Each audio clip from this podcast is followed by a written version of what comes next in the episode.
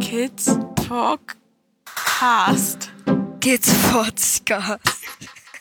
Kids Podcast. Kids Podcast. Kids Podcast. Kids Podcast. Kids Podcast. Kid Podcast. So.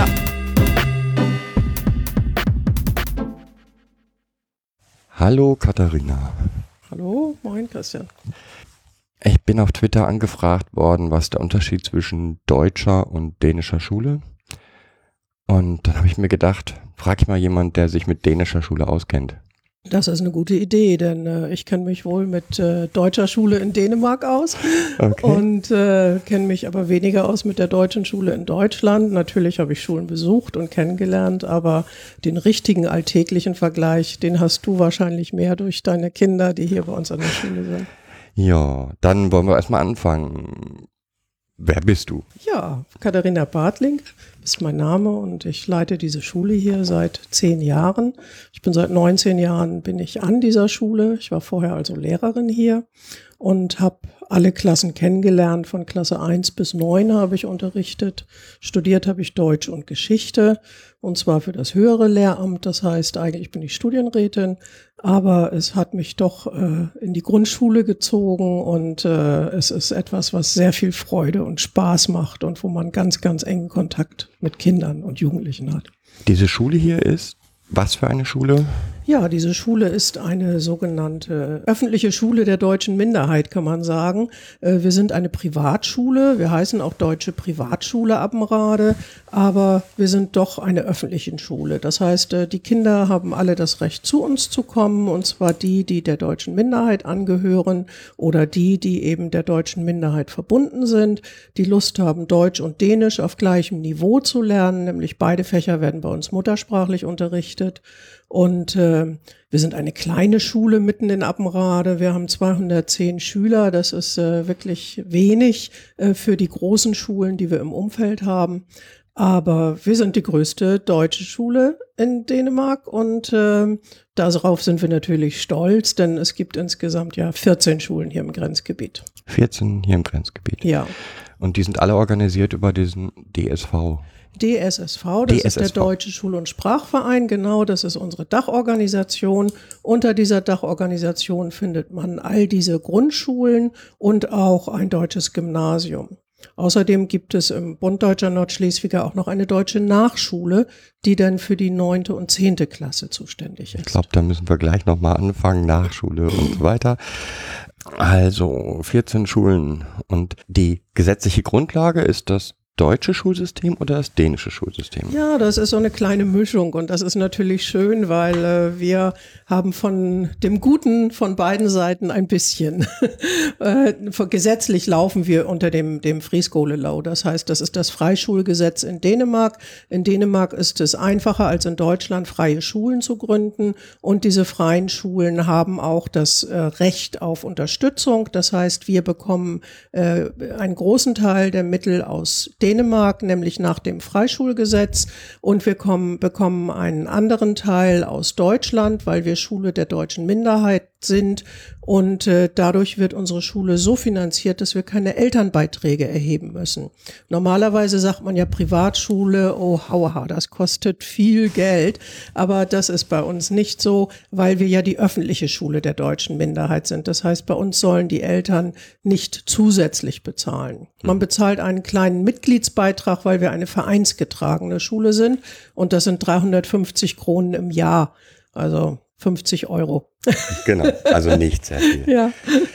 Wie viel, Sie hatten, hast gesagt, 14 Schulen gibt es, deutsche Schulen in Dänemark oder deutsche Minderheitenschulen. Ähm, bis wohin gehen die so ungefähr? Ja, das ist ganz spannend. Also das ist äh, Rappstedt, Lüggemkloster, Osterheust, also Tondern, äh, auf der anderen Seite Sonderburg, Grafenstein, Pattburg.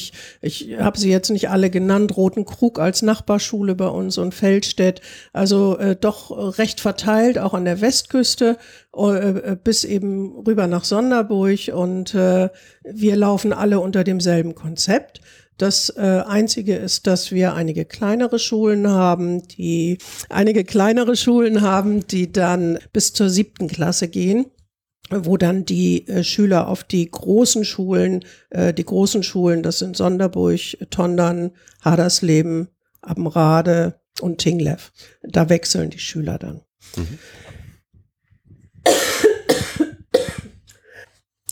So, das haben wir also jetzt erstmal dieses deutsche Schulsystem in Dänemark. Ja. Ähm, weißt du ungefähr, wie viele Schüler es insgesamt sind, die in, auf deutsche Schulen, so grob?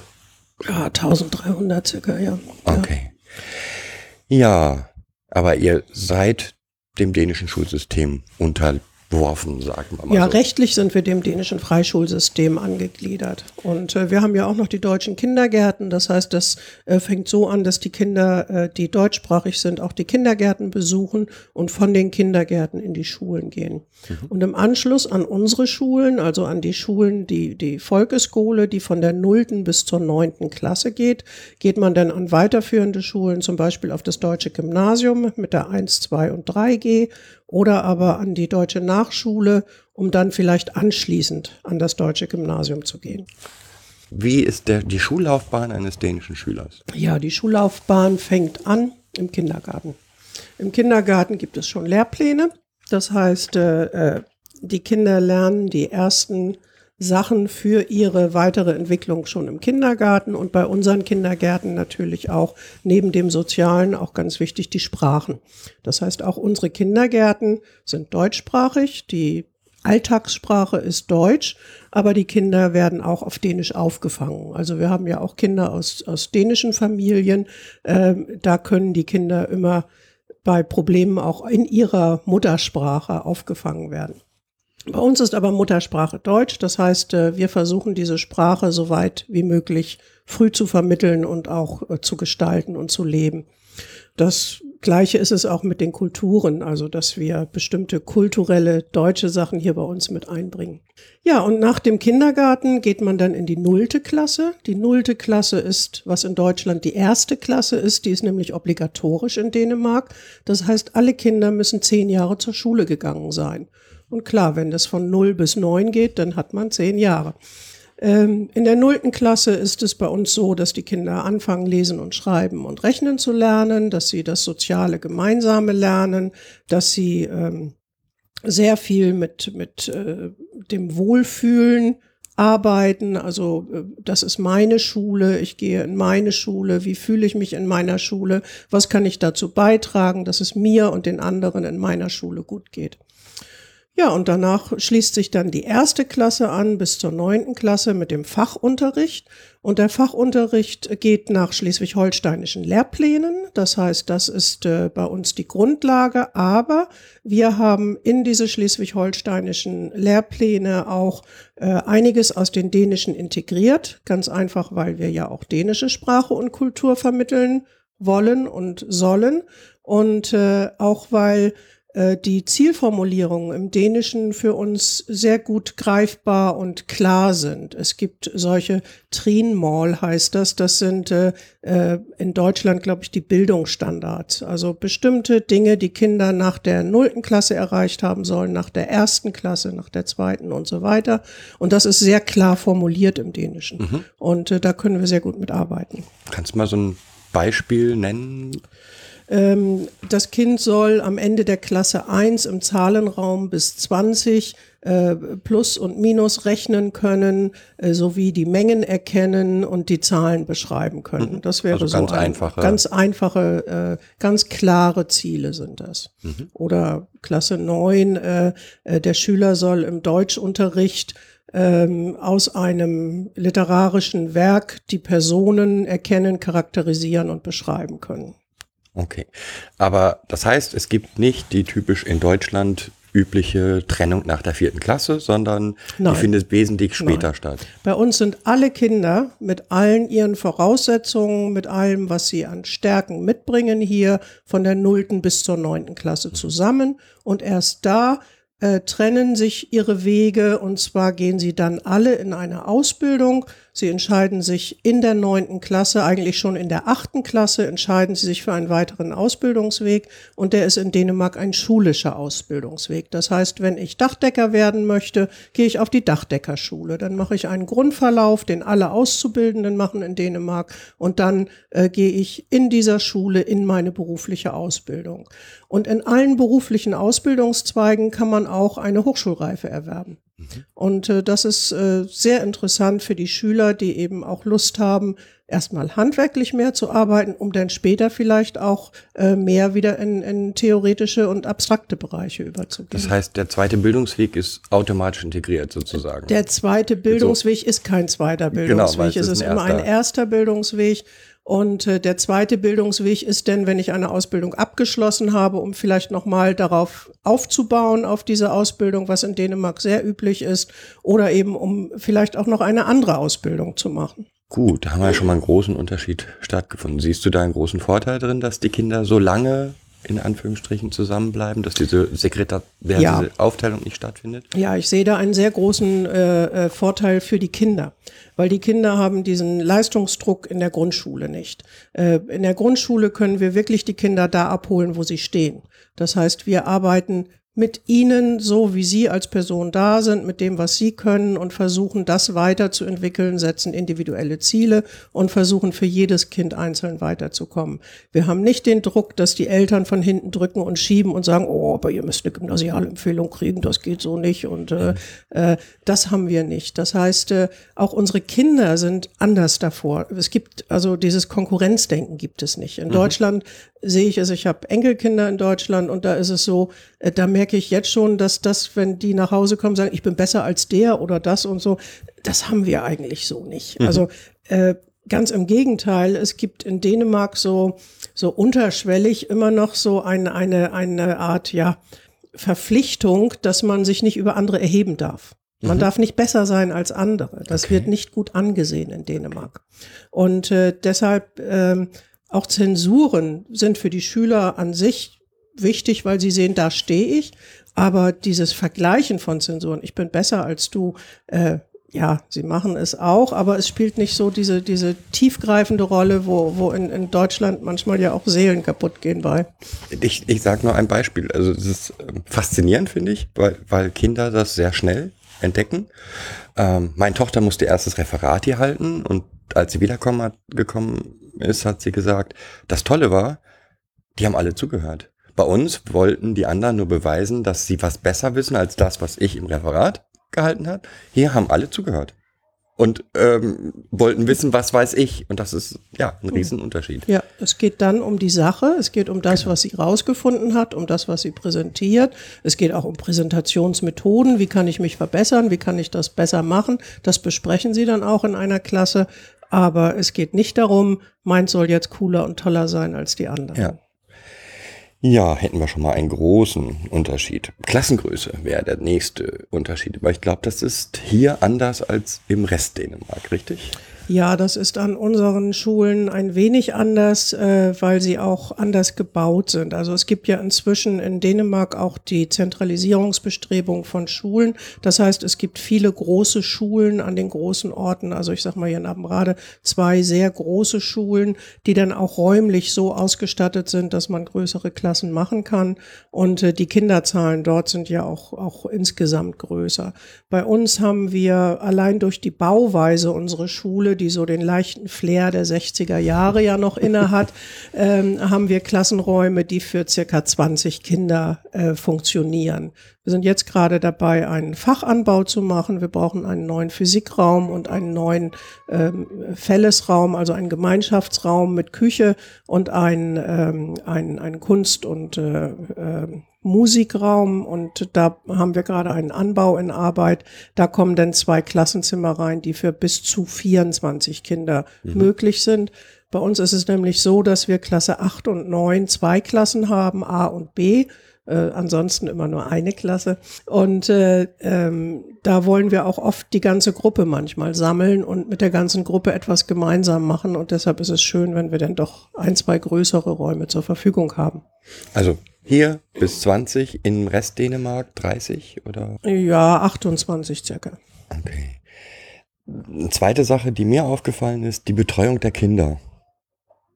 Ja, Ähm, das glaube ich, weil äh, wir sind sehr nah dran an unseren Kindern. mhm. Äh, jede Klasse hat einen Klassenlehrer und der Klassenlehrer ist zuständig für seine Klasse. Das ist in Deutschland auch so. Und auch in Deutschland ist es so, dass Klassenlehrer ihre Kinder sehr, sehr gut kennenlernen. Und äh, bei uns vielleicht sogar noch ein bisschen mehr, weil äh, wir immer in ständigem Kontakt auch mit den Eltern sind, im Austausch mit den Eltern. Wir haben viel mit den Eltern der Kinder auch zu tun. Das heißt, wir machen auch zusammen mal einen Grillabend oder äh, wir haben unsere Elternabende. Der erste ist meist mehr fachlich orientiert. Der zweite, der ist dann ganz hückelig, der ist dann so mehr so gemütlich. Und äh, dann ähm, ähm, ja, für uns ist wichtig, dass jedes Kind gesehen wird. Und das nehmen die Klassenlehrer sehr, sehr ernst. Bei uns kommen in der Pause die Kinder, die kommen zum Lehrerzimmer oder die kommen hier bei uns ins Sekretariat hier und äh, sagen, wenn sie Kummer haben oder wenn sie was wissen wollen. Und ähm, ja, vielleicht ist es auch ein bisschen das Du, nicht? Die Lehrer kommen hier bei mir rein und sagen, du Katharina, kannst du mir mal ein Pflaster geben, nicht? Ja, natürlich mache ich das denn und gebe dem Pflaster und äh, äh, oder du Katharina, dein Fahrrad ist ja cool, ich habe dich letztens gesehen und so. Also so kommen sie auch einfach hierher. Da ist keine keine Scheu. Wir wir reden auf Augenhöhe miteinander. Wobei mit Betreuung meinte ich jetzt eher ähm, die mögliche Betreuung nach der Schule und ähm, vor der Schule, sag ich No, mal. okay, du Ähm, meinst unsere nämlich- SFO. Äh, Genau, Ja. das ist nämlich in, in Deutschland, also ja, es gibt jetzt auch Mittag, über Mittagsbetreuung, aber es scheint in Dänemark üblich zu sein, dass die Kinder längerfristiger betreut sind. Ne? Ja, ähm, wir haben mit der Schulreform erstmal einen längeren Schultag bekommen für die Kinder. Den haben wir an den deutschen Schulen nicht ganz so umgesetzt wie im öffentlichen System, weil äh, wir unsere Kinder doch dadurch, dass sie eben Deutsch und Dänisch in, im fachlichen äh, sehr stark im Unterricht haben, wollten wir sie nicht noch höher belasten mit mehr Unterricht. Das heißt aber auch, wir haben eine gut funktionierende SFO, das heißt auf Deutsch Schulfreizeitordnung. Das passt zufälligerweise mit dem Skole Fritidsordning gleichzeitig zusammen. Und äh, dort wird angeboten eine Frühbetreuung der Kinder. Das heißt, ab Viertel vor sieben hat diese Schulfreizeitordnung geöffnet und nimmt die Kinder entgegen, wo die Eltern eben schon früher zur Arbeit müssen und bringt die Kinder dann rüber zur Schule. Äh, Das sind die Kinder der Klassen 0 bis 3, also die kleinen Kinder werden dort betreut. Und das ist genauso am äh, Nachmittag, das heißt, wenn die Schule zu Ende ist, unsere Schule geht für alle immer bis 13.30 Uhr und nach 13.30 Uhr gehen die Kinder wieder in die Schulfreizeitordnung und ähm, werden dort betreut, auch wieder die Kinder der Klassen 0 bis 3. Wir haben für unsere älteren Kinder von Klasse 4 bis 6 noch ein spezielles Clubangebot, weil wir gerne möchten, dass auch die älteren Kinder gut betreut sind und auch die Kinder können nachmittags in die Schulfreizeitordnung gehen. Das kostet die Eltern dann aber auch einen monatlichen Beitrag von circa 1600 Kronen. Das ist an den öffentlichen Schulen genauso. Das ist derselbe Beitrag wie an den öffentlichen Schulen.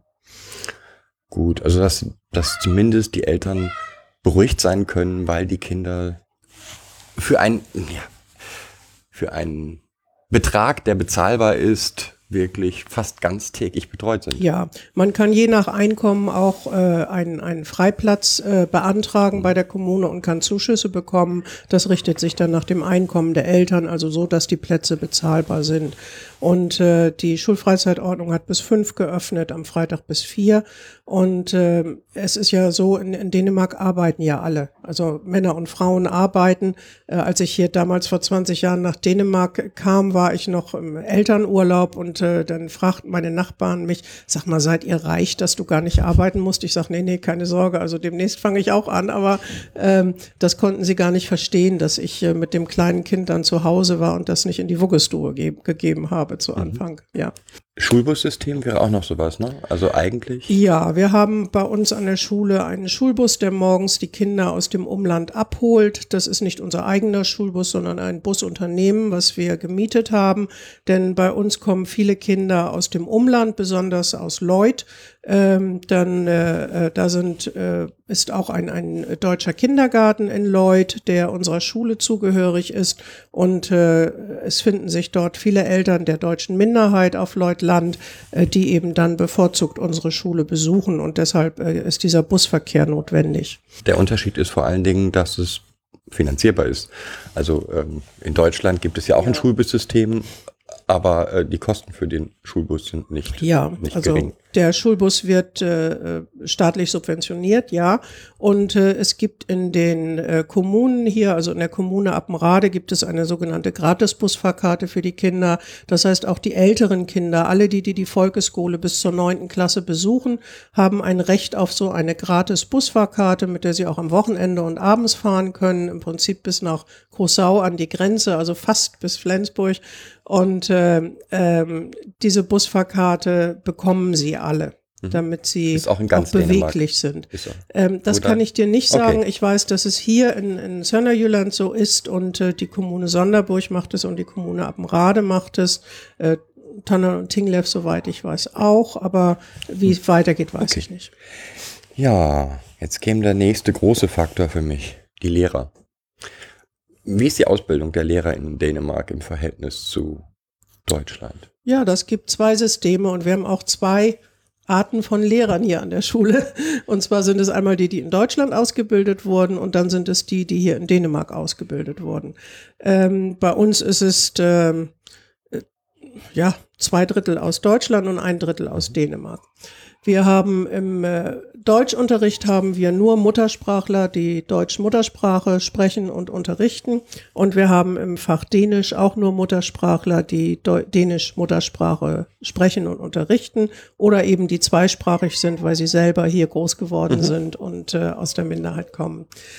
Ähm, das Ausbildungssystem für die Lehrer in Deutschland ist ja so, dass die Kollegen äh, ihre Fächer studieren und äh, dann ein Referendariat machen. Ähm, ich bin nicht auf dem allerneuesten Stand mit der Bachelor- und Masterausbildung. Äh, Das muss ich gestehen. Und in Dänemark ist es so, dass man eine Bachelor-Ausbildung macht und äh, dann äh, an die Schule geht. Es gibt diesen Referendariatszeitraum, äh, den gibt es nicht in Gar nicht. Dänemark. Gar nicht, nein. Dafür ist die Ausbildung selber aber sehr äh, praktisch orientiert. Man hat sehr viele Praktika in der Lehrerausbildung in Dänemark zu machen. Ähm, ja, bei uns sind einige unserer Kollegen sind Beamte in Schleswig-Holstein und einige sind Angestellte äh, hier in, in, Dänemark. bei uns. Wir arbeiten alle nach, nach dänischem äh, Lohnsystem und, und Arbeitssystem. Okay, die Ausbildung ist also ähnlich vom Prinzip her. Ähm, und doch nehme ich bei den Lehrern einen großen Unterschied wahr. Und zwar, wie soll ich das nennen? Selbstbewusstsein. Ich habe in- in Dänemark, egal, ich meine, okay, ich kenne jetzt nur zwei Schulen und die Kinder, die Lehrer meiner Klasse, aber bei allen Lehrern hatte ich das Gefühl, es ist meine Klasse, ich kann kurzfristig Entscheidungen treffen ähm, und die werden getragen. Das kommt wahrscheinlich daher, weil wir, ja, wir sind eine deutsche Schule, aber so ein bisschen dänisch sind wir auch. und äh, ähm, auch mit den Lehrern, also äh, ähm, Hierarchien spielen keine große Rolle. Also auch hier, wir, wir diskutieren auf Augenhöhe miteinander und wir diskutieren und wir diskutieren im Team. Es wird sehr viel im Team besprochen. Ähm, man stützt sich äh, gegenseitig. Ähm, manchmal höre ich von Lehrern, die aus, aus Deutschland kommen, dass sie Einzelkämpfer sind. Das ist bestimmt nicht an jeder Schule und überall so, aber ähm, das kann passieren. Und äh, das haben wir doch nicht. Also bei uns ist Teamarbeit angesagt. Wir treffen uns jeden Dienstagnachmittag hier im Team und äh, das heißt, unser Unterstufenteam arbeitet zusammen und unser Mittel- und Oberstufenteam arbeitet zusammen. Äh, wir machen da auch Klassenkonferenzen, es werden auch einzelne Kinder besprochen, es werden auch Handlungspläne besprochen. Und äh, auch äh, äh, die Kollegen diskutieren auch mit mir viel, was Thema ist, wie wir mit bestimmten Situationen gemeinsam umgehen wollen, äh, auch was, was unsere Schule gerade trägt. Zum Beispiel machen wir jetzt gerade in allen Klassen äh, das Thema positive Psychologie. Das heißt, wir gehen von den Stärken der Kinder aus und das trägt die ganze Schulgemeinschaft. Also alle zusammen arbeiten wir gerade mit Stärken und äh, wie, welche Stärken hat jeder überhaupt. Wir haben erstmal unsere eigenen Stärken gesucht, jetzt suchen wir die Stärken der Kinder und jeder Mensch hat 24 Stärken mindestens oder mehr und äh, die kann man hoch und runter schrauben und das ist unser gemeinsames Anliegen im Augenblick. Mhm. Wie ist das mit der Weiterbildung von Lehrern? Findet die in Dänemark statt? Ja, Ähm, sehr intensiv sogar. Also äh, das ist eine gute Kultur der Fortbildung in Dänemark und äh, es gibt ein, ein gutes Angebot, was wir wahrnehmen können. Jeder Kollege hat in seiner Arbeitszeit auch eine Fortbildungszeit. Das heißt, äh, äh, die Kollegen können gucken, ob sie zum Beispiel in Schleswig-Holstein Fortbildungen vom IQSH besuchen, äh, die äh, äh, oft fachspezifisch sind und äh, äh, zu gutem Unterricht gut beitragen können. Oder aber sie können auch äh, Fortbildungen hier in Dänemark vom Center for Undervisning äh, können sie besuchen. Und wir haben auch selber interne Fortbildungen. Jetzt gerade zur positiven Psychologie haben wir selber eine Fortbildungsreihe hier initiiert an allen deutschen Schulen. Mhm. Eine Sache, ich sag mal, gibt's in Deutschland eigentlich auch nicht mehr. Sitzen bleiben und äh, alles, was da zusammenhängt, gibt's in Dänemark auch nicht. Was ist das? Äh, ein Schüler schafft den Stoff der dritten Klasse nicht Ja, und muss diese noch das Das dachte ich mir. Klar. Aber okay. Nein, sitzen bleiben ist kein Schreckgespenst, was hier bei uns rumgeistert. Ähm, jeder Schüler hat die Möglichkeit, einen Jahrgang zu wiederholen, wenn er es möchte und die Eltern es möchten. Aber das ist dann die Entscheidung der Eltern und des Schülers. Ähm, ich bin jetzt 20 Jahre an der Schule. Ich habe es dreimal erlebt, dass äh, Schüler den Wunsch hatten, äh, das Jahr nochmal zu machen. Ja. Okay. Das ist selten. Es ist ja auch so, dass wir äh, diesen Zensurendruck nicht haben. Also du musst ja nicht zum Ende eines Schuljahres ein, eine bestimmte Zensur da stehen haben, um weiterzukommen, sondern du hast ein Leistungsziel erreicht und das hat jeder. Jeder hat ein Ziel erreicht nach dem Schuljahr und arbeitet von da aus weiter ins nächste Schuljahr hinein. Und äh, das, das, äh, wie gesagt, man wird da abgeholt, wo man steht und damit geht man weiter. Wir haben die neunte Klasse als Ziel und wir wollen gerne, dass alle unsere Schüler die neunte Klasse Prüfung machen und wir wollen natürlich auch gerne, dass alle unsere Schüler diese Bestehen. Prüfung bestehen. Das ist unser Ziel und darauf arbeiten wir hin. Und es ist so, dass in der achten Klasse kommt dazu unsere Ausbildungsberatung. Wir haben eine kommunale Ausbildungsberaterin hier an der Schule, die intensiv mit uns zusammenarbeitet. Und da gucken wir Anfang der achten Klasse, wo stehen die Schüler? Sind sie ausbildungsparat? Wird dann geguckt. Also sind sie fachlich ausbildungsparat? Das heißt, sie müssen im Schnitt aller Fächer eine vier erreicht haben, aber eine dänische vier. Wir haben ein anderes Notensystem in Dänemark. Und ähm, Sie müssen äh, selber soziale Voraussetzungen mitbringen, also Sie müssen zum Beispiel Teamplayer sein, äh, Sie müssen sich sozial einbringen in die Klasse. Das sind äh, alles Sachen, die wir, die wir untersuchen. Da gibt es eine große Kriterienliste und ähm, äh, Sie müssen auch persönliche Voraussetzungen mitbringen. Das heißt, geben Sie zum Beispiel Ihre Sachen pünktlich ab, kriegen Sie es hin, ein Referat vor der Klasse zu halten, kriegen Sie es hin, Ihr Thema zu verteidigen, gehen Sie offen auf andere Menschen zu. Äh, all diese Sachen besprechen wir und dann wird geguckt, sind Sie ausbildungsparat? Wenn ja, ist gut. Wenn nein, äh, dann machen wir einen Plan, wie können Sie von Klasse 8 bis 9 ausbildungsparat werden? Was müssen wir tun, gemeinsam mit dem Schüler und mit den Eltern, damit Sie dieses Ziel erreichen? Klingt für mich ein bisschen vom Blick her nicht so defizitorientiert. Nein, überhaupt nicht. Es geht ja darum, was man kann und wie man das weiterentwickeln kann, ganz klar.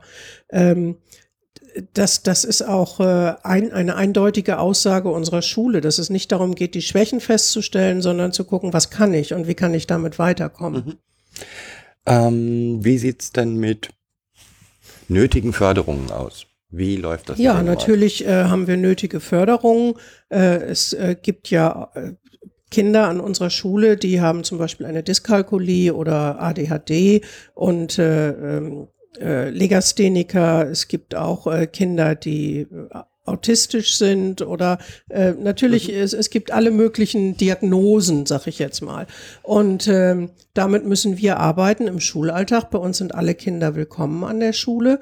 Und äh, wir haben bei uns an der Schule eine äh, äh, Sonderpädagogin, die bei uns unsere Förderkoordinatorin ist. Wir haben im Deutschen Schul- und Sprachverein einen schulpsychologischen Dienst, mit dem wir zusammenarbeiten. Äh, das sind die Kollegen, die die Diagnosen erstellen und die dann uns Handlungshinweise geben, wie wir mit diesen Kindern am besten arbeiten können. Und äh, alle Kinder sind mit im Unterricht, ganz klar.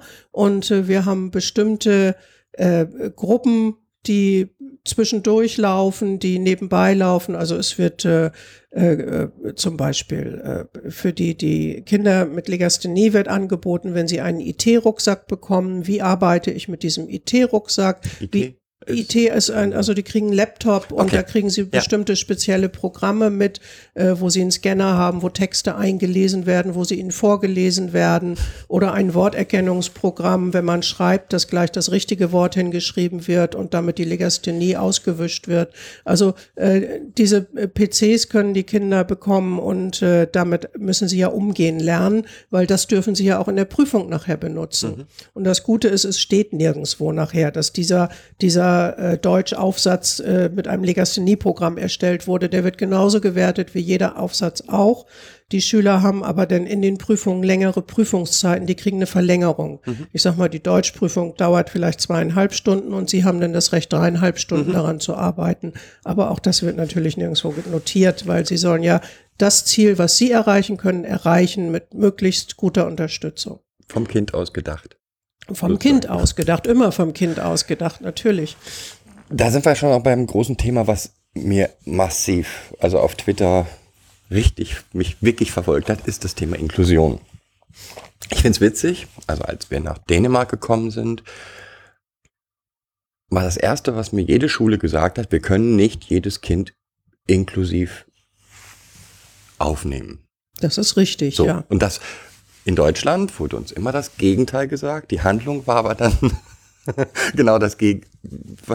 Weißt du, was ich meine? Also Ja. in Dänemark wurde groß klar gesagt, wir schaffen es nicht mit jedem Kind.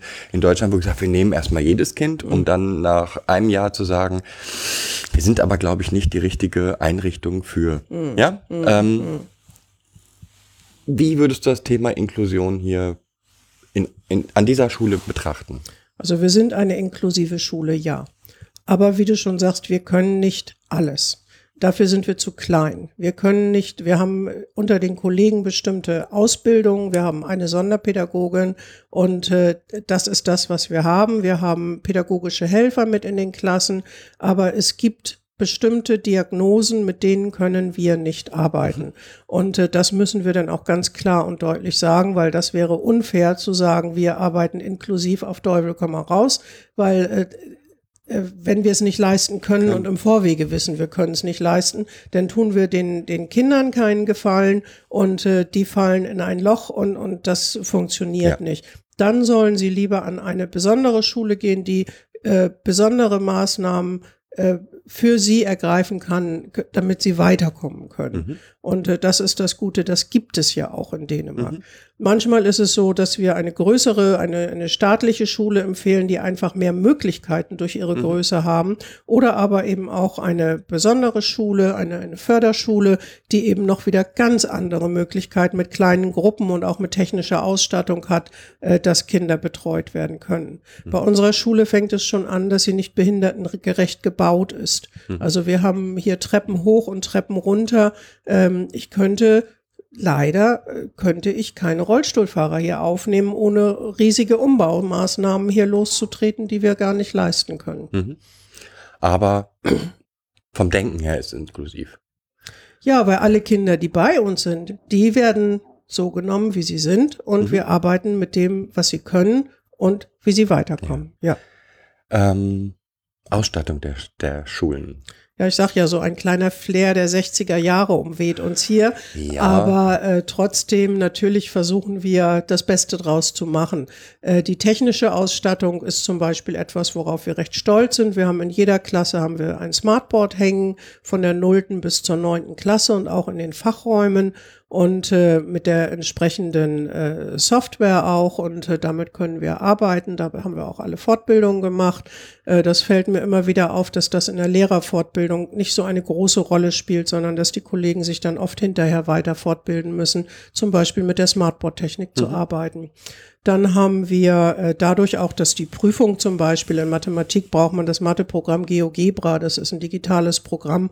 Äh, das müssen die Kinder lernen. Wir haben ab der fünften Klasse PC-Unterricht bei uns, äh, äh, wo die Kinder auch darauf vorbereitet werden, eben mit den PCs zu arbeiten. Auch im Unterricht selber können wir jederzeit unsere Laptops ranholen. Wir haben 42 Laptops an der Schule, die die Klassen äh, ausleihen können. In den Klassen selber sind natürlich äh, PCs für die Smartboards angebracht. Das sind sogenannte Brotdosen, die sind an der Wand verankert und sehen aus wie eine kleine Brotdose. Und äh, dann haben wir noch ähm, 30 äh, iPads, glaube ich, mhm. ungefähr 30 Stück.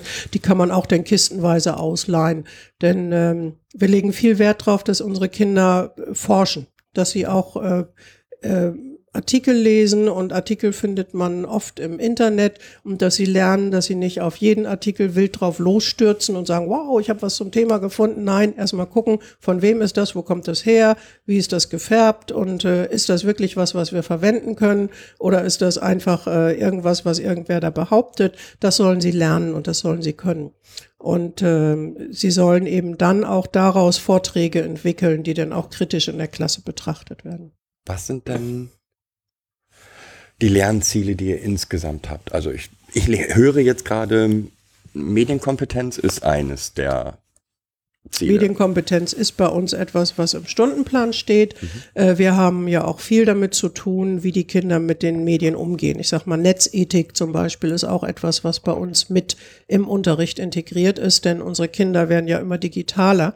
Und ähm, äh, ich selber gelte an der Schule als so ein bisschen als ein, ein Digital-Freak, weil ich mit meinen Geräten hier rumlaufe und dann manchmal Fotos mache oder weil ich mit meiner Uhr, die dann plötzlich Telefonanrufe empfangen kann oder ähnliches und da finden die Kinder natürlich cool. Ähm, und äh, sie sollen aber selber natürlich auch den guten Umgang damit lernen. Das heißt, äh, all diese Beschimpfungen und, und, und äh, unreflektierten Äußerungen, die im Netz so kursieren, da möchte ich gerne, dass unsere Kinder darauf vorbereitet sind und damit umzugehen wissen und auch wissen, was sie dann machen sollen. Ansonsten Medienkompetenz, natürlich der Umgang auch mit den Geräten ganz einfach. Also es fängt mit dem Zehn-Fingersystem auf dem Laptop an, dass sie einfach lernen, schnell auf dem Laptop zu schreiben, weil sie es brauchen oder welche Tastenkombination ist für was gut, das sollen sie wissen. Sie sollen wissen, wie sie mit den Open-Source-Programmen umgehen. Die benutzen wir nämlich an der Schule. Das heißt, äh, sie sollen die Textverarbeitungsprogramme kennen, sie sollen Tabellenkalkulationen äh, machen können und äh, sie sollen GeoGebra kennen und sie sollen Präsentationen machen können. Und das lernen sie bei uns, das können sie, wenn sie von unserer Schule abgehen. Mhm.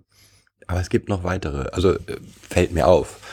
Ähm, Kochen gemeinsam. Ist ja. in deutschen Schulen, glaube ich, jetzt inzwischen kein Thema mehr. Nicht wirklich. Oh, die Kinder lieben es zu kochen. Also, es ist so, dass wir leider nur immer einen Jahrgang haben, der Kochen hat. Und zwar ist das unsere sechste Klasse, die hat Kochunterricht, das heißt Hauswirtschaftsunterricht. Ähm, in der Hauptsache besteht es aus Kochen und äh, nicht ganz so viel aus Hauswirtschaft. Aber äh, das Kochen ist einfach das, was sie so sehr lieben und gerne tun und äh, auch ausprobieren und danach dann auch zu Hause vorführen können.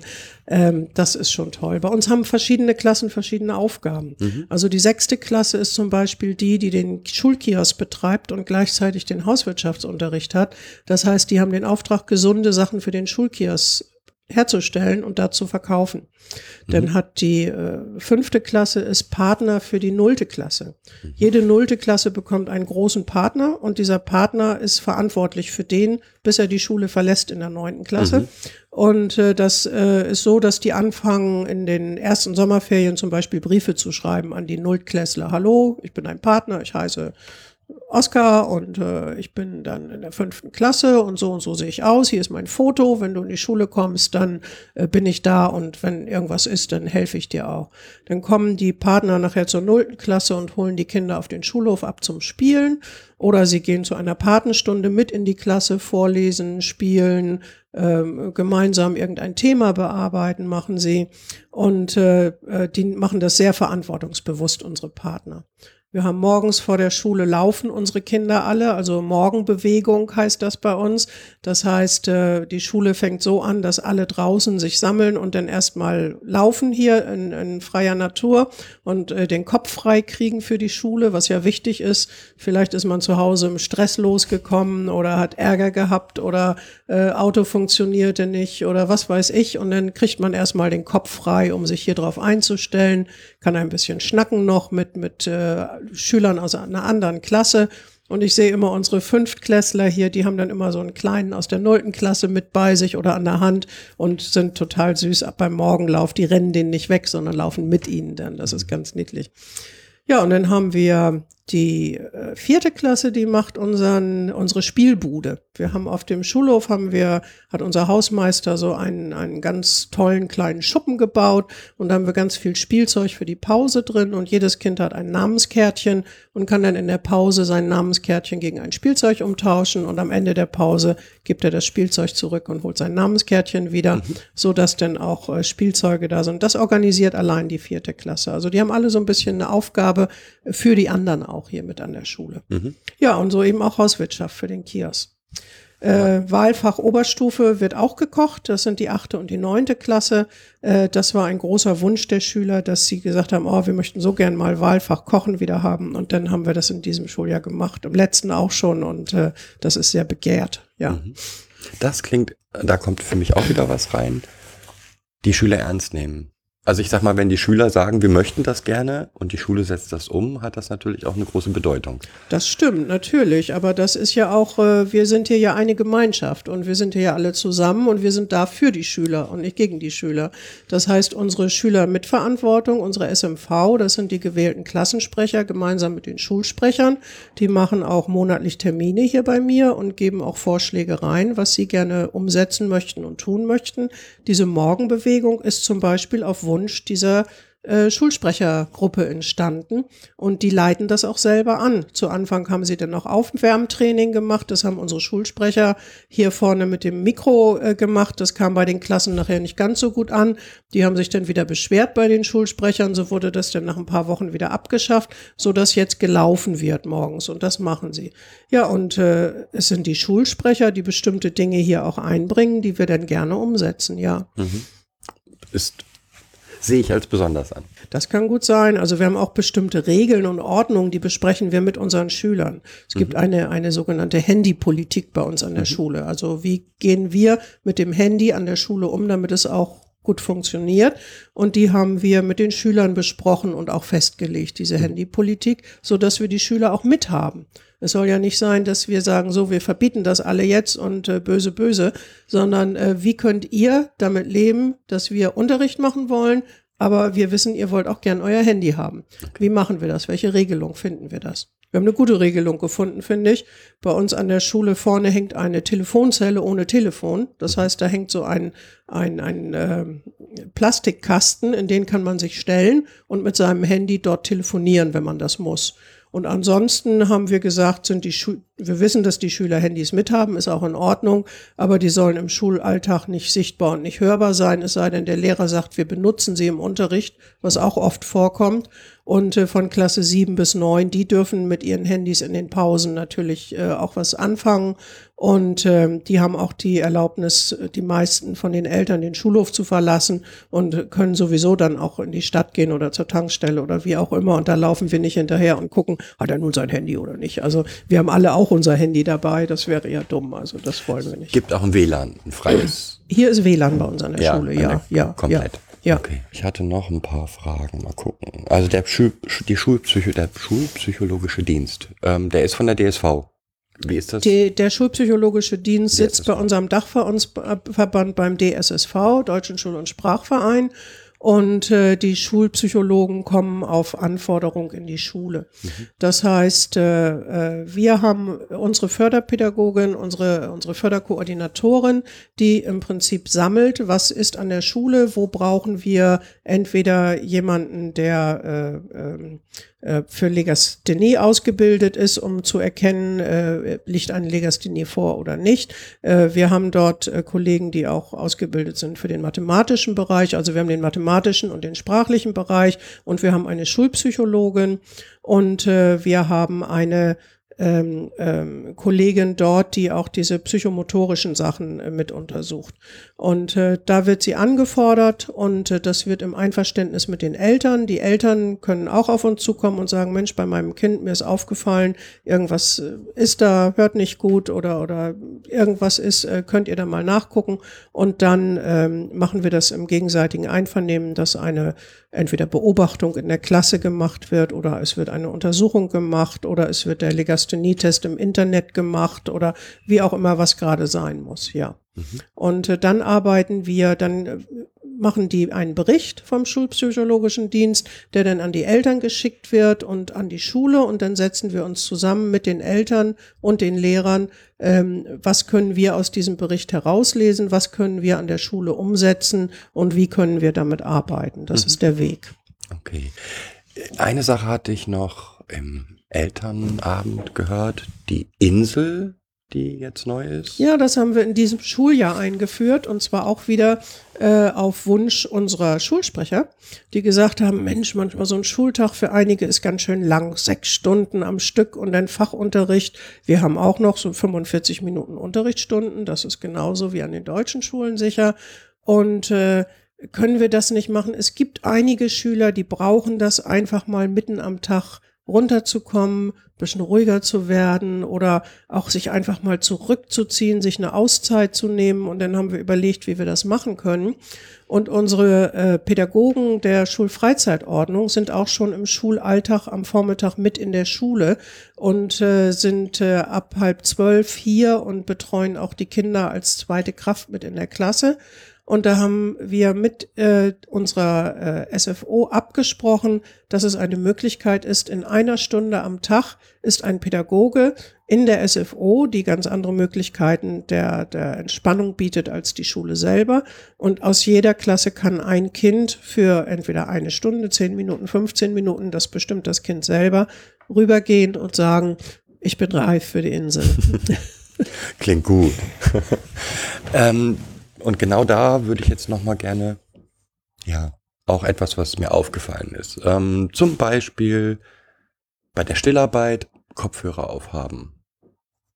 Ja, das haben wir, also wir haben in den Grundschulklassen von Klasse 0 bis 5, meine ich, äh, haben die Kollegen darum gebeten, dass sie einen Satz äh, äh, lärmisolierende Kopfhörer haben. Mhm. Also nicht Kopfhörer zum Musik hören, sondern zum äh, Lärm ausschalten. Und äh, Lärm wird ja individuell unterschiedlich empfunden. Der eine, äh, für den einen ist das Kratzen der Bleistifte schon Lärm und für den nächsten ist es Lärm, wenn irgendwo draußen rumgetobt wird oder wenn auf der Baustelle nebenan gearbeitet wird oder wenn äh, man eine Stunde hat, wo man miteinander flüstern darf, um bestimmte Sachen abzusprechen. Also Lärmempfindung ist ja ganz unterschiedlich und deshalb haben wir diese Kopfhörer in den Klassen liegen und so wie ein Kind in einer Arbeitsphase meint, äh, es könnte mehr Ruhe gebrauchen oder sich einfach gedanklich isolieren durch die Kopfhörer, darf es diese Kopfhörer natürlich nehmen und aufsetzen. Mhm. Klar, Super. ja. Genau das, ja, aber genau das sind die Dinge, die viele kind, vielen Kindern in Deutschland verwehrt werden, sozusagen. Ja, also Mm. so Ideen. Einfach, ich find's toll, dass, und da ist für mich, glaube ich, der Hauptunterschied, dass A, die Schüler mitbestimmen, wirklich mitbestimmen dürfen, Ideen einbringen dürfen und die ernst genommen werden. Und auf der anderen Seite jedes Kind einzeln betrachtet wird. Wenn der eine sagt, das ist mir für mich viel zu laut, komme ich nicht mit klar, dann darf er einen Kopfhörer aufsetzen. Oder ja, Du wirst auch immer bei uns Kinder finden, die auf dem Flur arbeiten zum Beispiel. Das ist nicht, weil sie rausgeschmissen wurden, weil sie da so arbeiten sollen als Strafmaßnahme, sondern weil sie sagen, äh, sie möchten lieber auf dem Flur arbeiten. Und äh, es ist, äh, wenn Gruppenarbeiten sind, dann machen wir immer die Klassentür auf und die Schüler verteilen sich auch äh, in der Schule äh, wo sie arbeiten möchten. Äh, wir haben leider unsere Schule, wie gesagt, nicht, ein bisschen älter schon. Ja. So Gruppenarbeitsräume haben wir leider nicht. Das wäre natürlich noch optimal, wenn wir sowas hätten. Aber äh, durch den Anbau kriegen wir ein bisschen mehr Platz, dass wir uns äh, ausweiten können. Aber unsere Schüler dürfen sich auch Arbeitsräume selber suchen. Wir haben eine ganz tolle Sache. Wir haben drüben im, im sogenannten Neubau äh, haben wir eine Fensterbank, auf der standen immer Blumen im Flur. Das ist so eine ganz breite Fensterbank, die ist ungefähr 60 Zentimeter hoch. Und da hatten wir Blumenpötte stehen, ähm, auch im Flair der 60er, so Gummibaum kennst du vielleicht noch oder Fünffingerbaum oder sowas. Und da kam auch von den Schülern, die sagten, die Blumen sind ja nicht schön, die sehen ja ein bisschen hässlich aus, nicht? Und wir dann, oh, ist aber grün in der Schule und wichtig und so. Ja, aber man könnte die doch mal wegschmeißen und da vielleicht eine Sitzbank hinmachen. Und das haben wir gemacht. Wir haben die Blumen haben wir weggenommen und äh, dann haben wir Sitzkissen gekauft. Wir haben da ein bisschen Teppichboden auf diese Fensterbank gelegt. Da ist ein großes Fenster, was man nicht öffnen kann, hinter ein riesengroßes Fenster. Und äh, das ist der Lieblingssitzplatz unserer Kinder geworden. Nicht? Wenn wir Lesestunde haben, wir haben einmal die Woche haben wir eine Lesestunde, äh, dann sitzen sie da total gerne und dann gucken sie auch mal raus und dann lesen sie wieder oder flüstern mal miteinander. Und äh, das ist ihr Vorschlag und das ist sowas von angenommen worden. Das ist richtig gut. Ja, Also gemeinsam mit den Kindern die Schule gestalten wäre Ja. das oberste, ja genau. Ja, was man so als oberstes Ziel nennen Ja. dür- dürfte. Okay. Gibt's noch was, was du, wo du sagst, das ist für unsere Schule sehr wichtig? Ja, also eigentlich die Themen, die du angesprochen hast, dass bei uns an der Schule wichtig ist, hier wird jeder gesehen. Jeder Einzelne wird gesehen und jeder Einzelne wird als der wahrgenommen, der er ist.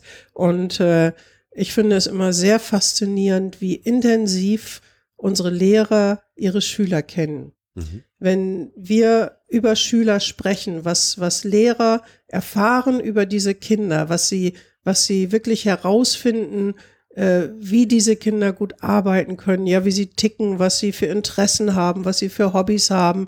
Also man weiß auch, was, was, was nachmittags manchmal passiert und sie, sie erzählen einfach viel, die Kinder. Und äh, wie das aufgenommen wird und auch in Unterricht nachher umgesetzt wird, das finde ich schon richtig toll. Also da muss ich sagen, habe ich tolle Kollegen hier an der Schule. Das freut mich.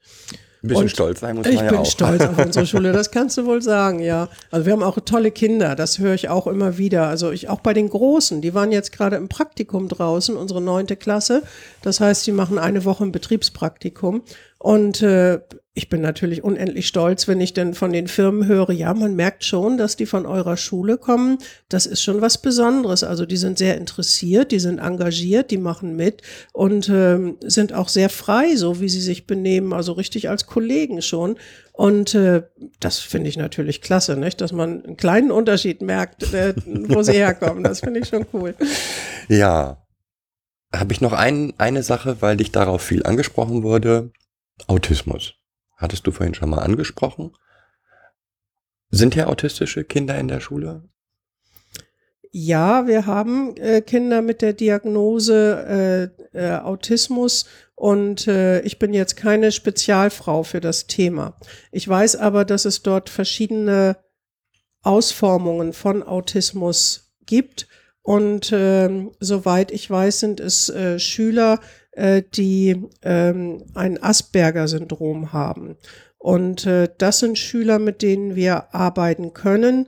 Ähm, in der Regel. Also es kommt da auch wieder ganz auf den Schüler drauf an. Es kommt drauf an, äh, wie wir das mit unserem Personal, was wir hier sind, regeln können, machen können, arbeiten können, die Schüler auch weiterbringen können. Und äh, ja, es gibt ja ganz viele unterschiedliche Diagnosen, mit denen man im Alltag zu tun hat, ganz klar. Ja. Ja. Ähm, noch eine letzte Frage. Also nehmen wir jetzt mal an, ein Schüler ist hier angekommen, ihr stellt fest, wird schwierig. Ja? Also kann ja aus Das verschiedenen kann passieren, Gründen das sein. haben wir auch schon gehabt. Wir haben auch schon gehabt, dass wir, ähm, unsere Probezeit hier an der Schule ist in der Regel drei Monate, dass die Kinder zur Probe hier sind und äh, wir dann ein, äh, wenn es schwierig ist, ein Gespräch führen, ob es weitergehen kann oder nicht. Und äh, wir haben auch schon Schüler gehabt, wo wir gesagt haben, das tut uns leid, das geht nicht, das können wir nicht. Da tun wir dem Mhm. Kind keinen Gefallen mit. Und das finde ich ganz schwierig immer, weil wenn ein Kind hier angekommen ist und erstmal hier ist, ist es ganz, ganz schwer zu sagen, es geht nicht, aber das müssen wir dann. Da müssen wir die Rettungsleine ziehen, die Notleine, um auch dem Kind einen Gefallen zu tun. Ja. Und das haben wir auch schon gehabt, ja. Also wieder kindzentriert. Okay, ich würde sagen, oder fehlt jetzt noch was Wichtiges? Nein, ich denke mal, wir haben ganz, ganz rund. viel über unsere Schule, über unsere kleine tolle Schule hier geredet. Und es sind ja auch alle anderen Schulen, die ähnlich, alle anderen deutschen Schulen, die ähnlich äh, fahren und arbeiten. Und das ist das Tolle, dass wir im Prinzip ja eine große Gemeinschaft sind.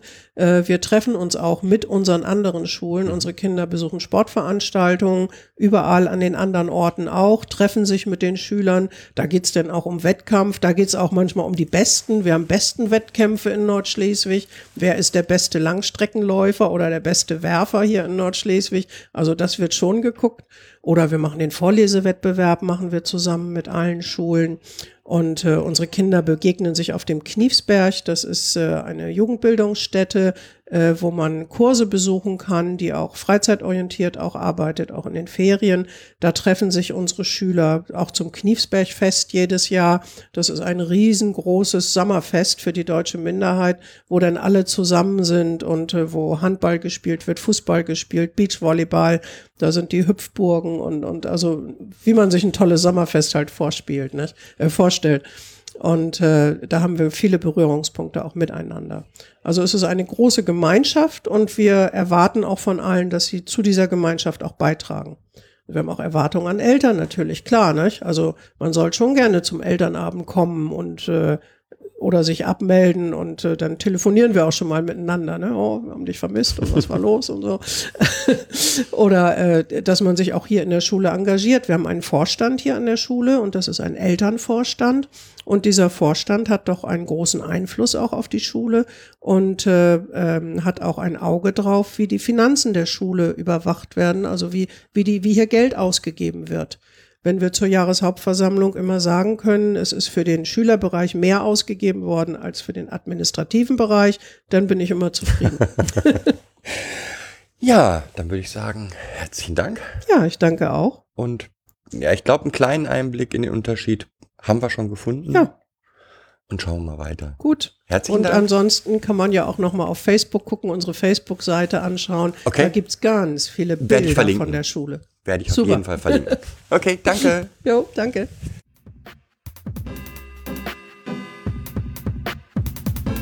Das war eine weitere Folge Kids Podcast. Danke fürs Zuhören. Shownotes und die Möglichkeit zu Kommentaren unter kidspodcast.de.